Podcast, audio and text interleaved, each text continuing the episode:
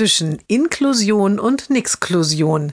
Jeden Montag eine neue Geschichte im Blog von Kirsten mal zwei. Heute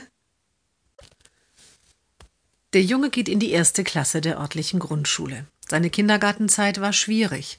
Wenn es stressig wurde, hatte er immer mal wieder Spielsachen auf den Boden geworfen oder ein anderes Kind gehauen. Das steht alles in seiner Akte. Die haben die Lehrer, der Sonderpädagoge und die Rektorin natürlich gelesen. Am ersten Schultag weist die Klassenlehrerin die Schulbegleitung an, bitte halten Sie sich nie weiter als eine Armlänge vom Jungen entfernt. Dem Jungen fällt es schwer, Kontakte zu seinen Mitschülern zu bekommen. Nur bei Bewegung und Spiel lässt er sich auf gemeinsame Aktionen ein. Sport ist sein Lieblingsfach.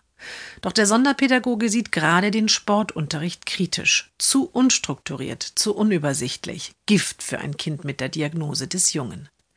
Deshalb werden die Einzelförderstunden des Jungen auf die Zeiten des Sportunterrichts gelegt. Und auch sonst nimmt der Sonderpädagoge ihn so oft wie möglich aus der Klasse heraus.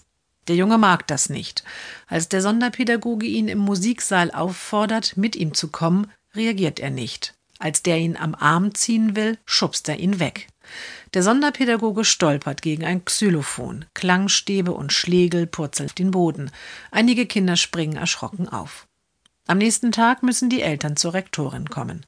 Eine Katastrophe sei das mit dem Jungen, sagt sie. Die Musiklehrerin weigere sich, ihn weiter zu unterrichten, und auch andere Lehrer hätten nach dem Vorfall gestern schwere Bedenken.